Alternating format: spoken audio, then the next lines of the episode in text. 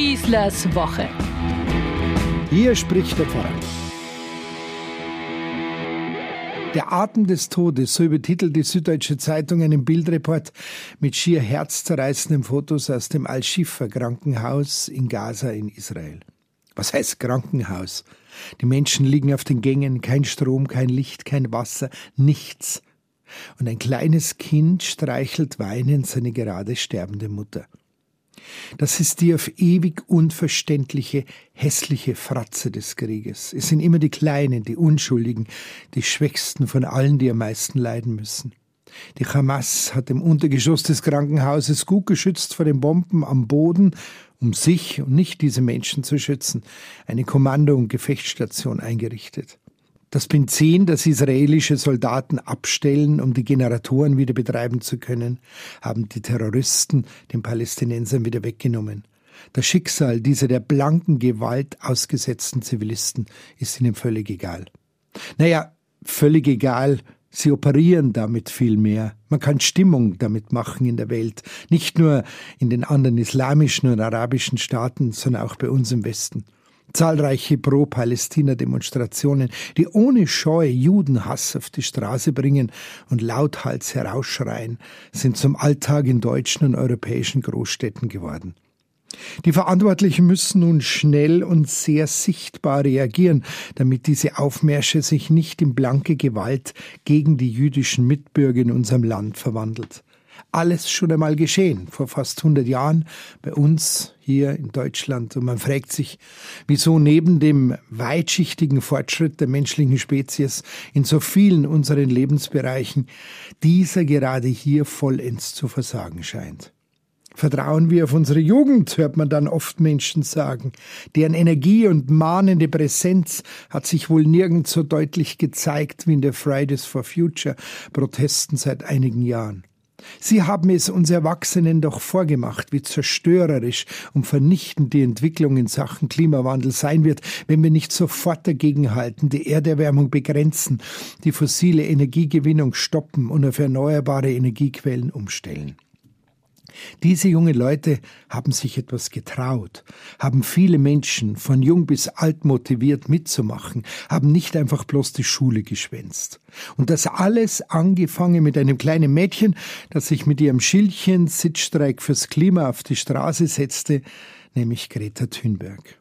Dieselbe Greta Thunberg, die gerade jedes ausgewogene politische Maß und vor allem richtige Gespür für die wirklich Verantwortlichen seit dem Terrorangriff der Hamas am 7. Oktober aufgegeben hat. Nun macht sie ihre Mitstreiter auf den Klimademos zu willfährigen Marktschreiern gegen den einzigen Rechtsstaat im Nahen Osten, nämlich Israel, und nimmt mit ihrer Solidaritätsbekundung für die Palästinenser einen offenen Antisemitismus in unsere Gesellschaft in Kauf. In den Niederlanden trat Thünberg vor kurzem mit einem traditionellen schwarz-weißen Palästinensertuch um den Hals auf und sagte bei einer per Livestream übertragenen Kundgebung, als eine Bewegung für Klimagerechtigkeit müssen wir die Stimmen derjenigen hören, die unterdrückt werden und die für Freiheit und volle Gerechtigkeit kämpfen. No climate justice on occupied land. Auf besetztem Land gibt es keine Klimagerechtigkeit, rief sie den rund 80.000 Menschen zu. Kritik hagelte es daraufhin von der deutsch-israelischen Gesellschaft mit ihrem Präsidenten Volker Beck, der die Äußerungen der hauptberuflichen Israel-Hasserin Thunberg, wie er es jetzt nannte, als ihr Ende als Klimaaktivistin einordnete und damit auch das Ende der von ihr begründeten globalen Klimaschutzbewegung Fridays for Future als Label für die Ökologie.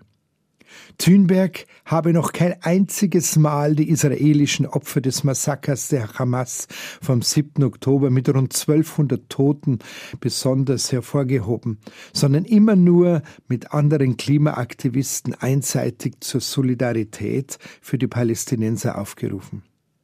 Unanständig bezeichnet die Grünen-Vorsitzende Ricarda Lang Thünbergs Äußerungen, denn sie missbrauche das absolut notwendige und richtige Anliegen des Klimaschutzes für eine einseitige Position zum Israel-Palästina-Konflikt.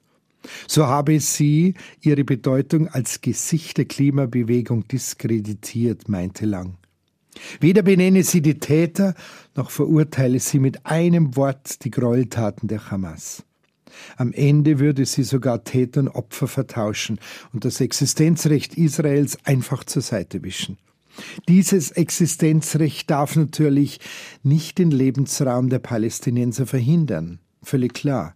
Rechtfertigt aber niemals Geiselnahme und Blindenterror. Was ihr Satz in einem besetzten Land werde es keine Klimagerechtigkeit geben meint, ist klar.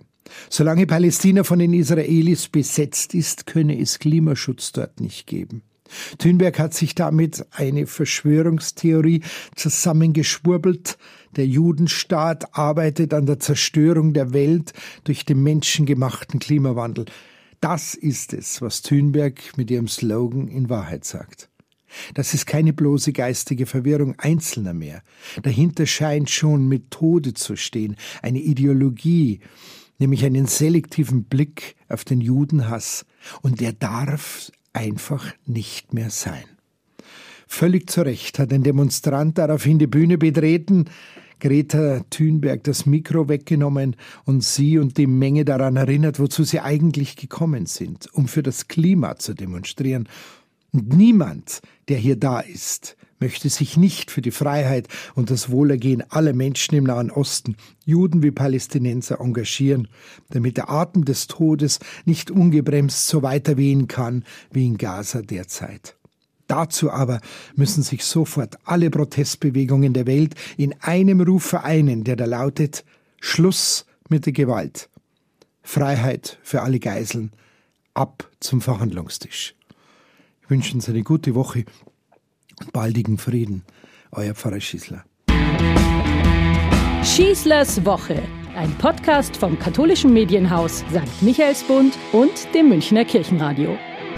Vielen Dank, dass Sie sich wieder meinen Podcast Schießlers Woche angehört haben. Den gibt es übrigens auch auf Innehalten, der Plattform rund um Glaube und Spiritualität von St. Michaelsbund. Egal ob Impulse, Buchtipps oder Gutes für Geist und Seele, auf michaelsbund.de slash innehalten finden auch Sie bestimmt das Richtige. Klicken Sie doch einfach mal rein tun Sie sich was Gutes, Ihr Pfarrer Schießler.